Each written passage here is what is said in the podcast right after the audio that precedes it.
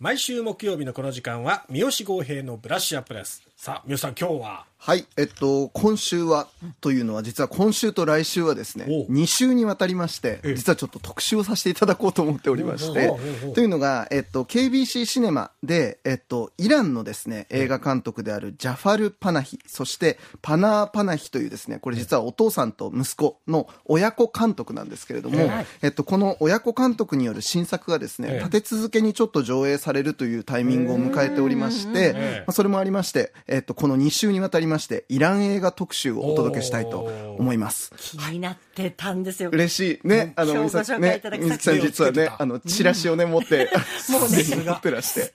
もう本当早く見たい。嬉しえい、なんです。今日はどちらからですか？はい。なので今日はですね、えええっと、その息子さんの方であります、はい。えーパナー・パナヒ監督による長編デビュー作、君は行く先を知らないという作品なんですけれども、ええ。えーこれをご紹介する、その前にですね、実はこれ、あの、まあ、えっと、今週と来週に向けても、イラン映画を取り巻く状況をですね、実はちょっと知っておいた方が、ええ。ーはるかに見やすいなというところもあるので、ちょっと前半、あの、歴史の授業みたいになっちゃうんですけど、え改めてイランという国、そしてその映画を取り巻く状況をですね、まずええ。お話しするところから、はい。はい、お届けしていきたいと思います。はい。えで、えっと、今申し上げたように、イランという、まあ、国のですね、社会状況を、えー知っておくことがですね、実は、まあ、これらの映画を見るにあたって、あの、結構やっぱ重要になってくる。どころか、知らなかった時には、ちょっと、あれ？これ結局何の映画なの？っていうのが、ちょっと宙づりになっちゃうかもしれないんですよ。なんだか知っておくと逆に言うと、はあ、これめちゃくちゃ頑張ったんだなとか、うまくいってんなっていうことがわかります。えなるほど。はい。で、イランという国ですけれども、まあ、正式にはイラン・イスラム共和国と呼ばれまして、1979年のイスラム革命という、まあ、革命がありました。はいそれまでの、えっと、王政による政治体制がその革命によって廃止されて、まあ、国自体がイスラムの教えに基づく政治体制になるというような、まあ、イスラム共和制なんて言われるんですけれども、まあ、そのような国家になりましたと。はい。でそれまでは実は中近東の中でも、まあ、最も西洋化された国の一つとしても数えられるぐらい、まあ、西洋の文化をまあ柔軟に受け入れてたイランなんですけれども、まあ、その79年以降は、まあ、西洋文化とちょっと一線を画した、まあ、道を歩み始めたという、はいまあ、背景があります。えで、こと映画でいきますと、ええまあ、1930年に、まあ、史上初のイラン映画と呼ばれるような映画が、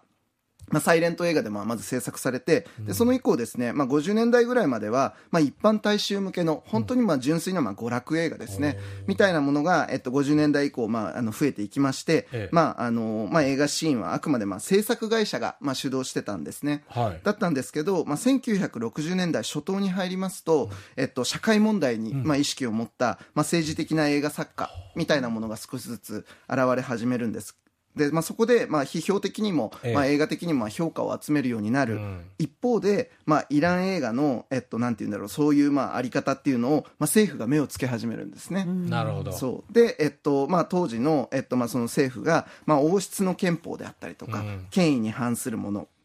制度への反抗を匂わせるような表現みたいなものに関しては、まあ、続々とですね、上映禁止みたいな処分を、まあ、施していくようになっていくと。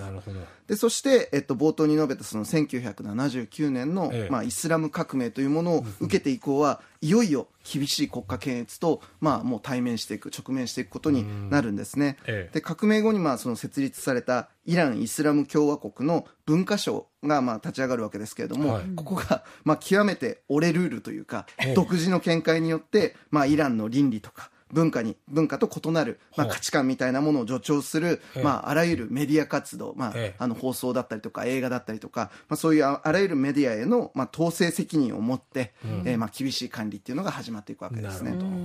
で、まあ、そういう背景の中で本当にあの一時はですね3年間ぐらい映画かつ映画そのものがあの国内の映画そのものが停止するみたいな状況もあったというふうに聞くんですけれども、ええ。まあそのまあ、それに反してというべきか。1980年代以降には、まあ、その検閲の目をですねなんとかかいくぐるようにして、一見穏当に見える映画に仕立てておきながら、実はその背景に、まあ、非常に周到にですね政治とか社会に対するそのある種の批判的なメッセージだったりとか、まあ、そういうものを込めたイラン独自の映画文法みたいなものが徐々に生まれていくわけですね。へでこれによって、まあ、世界の国際映画祭でも、まあ、もうじゃんじゃんですねあの、まあ、その賞を、まあ、受賞していくようになっていって、えうんまあ、中でもやっぱその1997年ですね、はい。もしかしたらこの名前をお知りの方も多いかもしれませんが、アッバス・キアロスタミというですね、イランのまあ映画の、まあ、もう本当に巨匠中の巨匠がいらっしゃるんですけれども、この監督の応答の味という映画が、まあ、カンヌ国際映画祭の、まあ、パルムドール最高賞を受賞するに至るということですね。はい。で以降も、まあ、引き続き国際映画祭では、まあ、そういうような映画があの評価されていって、えーいくんですけれども、えっとまあ、一方でそのイラン国内ではあくまで広く鑑賞されている映画っていうのはもうどこまで行ってもお国の OK が出た娯楽映画っていうこともあってあの外で、まあ、その国外で高く評価されているイラン映画と国内で見られている映画っていうのに、まあ、相当乖離があるっていう状況がはあるんですね。で、まあ、そんな中で、まあ、その、あの、厳しい検閲と戦いながら、まあ、なんとか、えっと、まあ、その国内、国外に向けて、まあ、あの、国の、まあ、社会状況とかも含めた、まあ、メッセージを込めた映画を発信しているのが、まあ、その、インディーでだったりとか、インディーズであったりとか、アート系の、まあ、映画作家が多いんですけれども、まあ、その中の急先鋒とも言うべき、あの、台風の目とも言うべき人が、えっと、今回、えーご紹介する、このパナヒ、えー監督の、えーお父さんにあたるジャファール・パナヒっていう人なんですよ。で、ここに、このジャファルパナヒについては、来週ちょっとまた詳しくお届けしますので、はい。あの、そういうことがあるんだなっていうことをちょっとまず覚えておいてください。はい。で、えっと、まあ、そういうことで、えっと、まあ、今日、えーご紹介する、えっと、イラン映画であります、この君は行く先を知らないという映画なんですけれども、はいここにもう一つだけ、ちょっと、えー映画の話に入る、もう一つだけちょっと前に、あの、ええもう一つ状況をお伝えしたいと思います。はい。まあ、イランという国なんですけれども、まあ、そういうふうに映画がまず、まあ、非常にまあ、自由が制限されているっていう、まあ、お話をしたんですけど、はい。映画以外の状況もですね、同じくかなりやっぱり厳しい状況にあります。で、まあ、長年にわたる経済の停滞であったりとか、まあ、政治の失策みたいなことを受けて、まあ、失業率であったりとか、低賃金労働であったりとか、まあ、イランの若者の多くは、まあ、将来に希望を持つことがとてもできない状況に今なっていると。えで彼らはとにかく国を離れて、まあ、新天地で新たな生活を起こして、まあ、両親や家族を、まあ、そこに新たな新天地に呼び寄せることで、まあ、なんとか生活を起こしていくということを、まあ、夢見ているということですね。まあ、これ言い換えれば、まあ、要は亡命ですよね。みたいなことへの意志がやっぱり非常に強いと。なんですが、当然、まあ、それ、まあ、簡単じゃないわけですね。そうですよねはい。で、もう本当にその非合法ルートで、まあ、出国を選ぶみたいなことをすることが、するしかないかったりとか、もう本当にその社会的生命をかけて、なんとか亡命をしたりとかっていうことを頑張るんですけれども、その後の生活が約束されているわけでもないから、もう本当にもう今、そのイランの若者たちっていうのは、厳しい選択を、まあ、迫られている状況にあるというところ。みたいな背景を踏まえて今日紹介する「君は行く先を知らない」というこの映画です。で、えーこの映画のあらすじ、えっと、簡単にご紹介します。えーイラン国境近くを車で旅する4人の家族、お父さんとお母さんと、えー青年と、んあのー幼い弟っていう、まあ、4人家族なんですけれども、えーそれとあと1匹の犬が、えっと、まあ、あの、一団になって、えっと、車でですね、ずっと移動しています。で、何も知らない幼い次男は、えーはしゃいでおりまして、えーまあ、なんか楽しそうな、えー旅に一見見えるんですけれども、この旅には実はある目的がありましたというような話なんですね。で、これはまあ、監督の家族であったりとか、友人に起きた、まあ、実際の出来事から触発された映画になっておりまして、ええーまあ、その、えーその旅の行方が、文字通りその君は行く先を知らないその旅の行方っていうのが何なのかっていうのを、まあ、少しずつ解き明かしていくような映画にもなっています。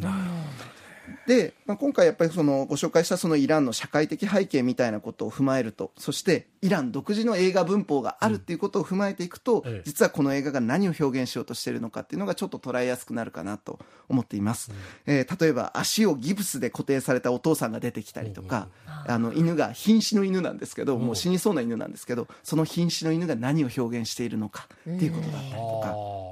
ああるいは、まあ、人前で歌ったり踊ったりするっていうことが、まあ、そもそも映画の中で表現することはじあの禁じられている映画の中ででも歌ったり踊ったりしている。しかも女性であるお母さんがそれをやっているとかそれそれはどこの場所なのかみたいなこととかが一個一個、まあ、そういう背景を踏まえて見ていくとめちゃくちゃもの言っとるやんけこの映画っていうことになっていくわけですね。はあ。大丈夫か経歴そうそうそうそう。なんです。だから言ったらやっぱりこの映画は本当に見えてでも実はものすごく抵抗のメッセージが込められた映画にもなっているということ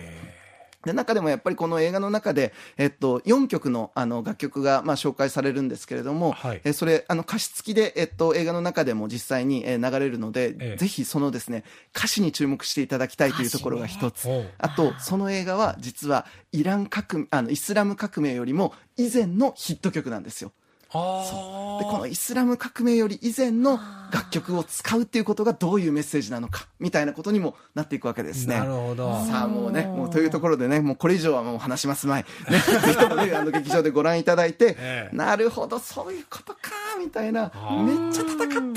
みたいなことをですね、見届けていただきながら、かつ純粋に映画としてもええ。胸温まる、あの、非常に、あの、切実なメッセージがこもった素晴らしい映画になっていると思うので、あの、君は行く先を知らない、KBC シネマでぜひご覧いただきたいということでご紹介でございました。そういう背景を知ると知らないとでは全然景色が違って見えるんでしょうし、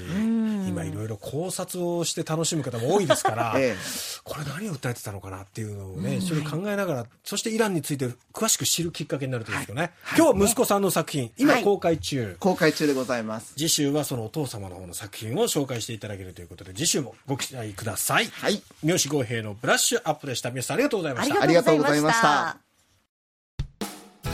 プロデューサーは幸三郎。ディレクターはボン。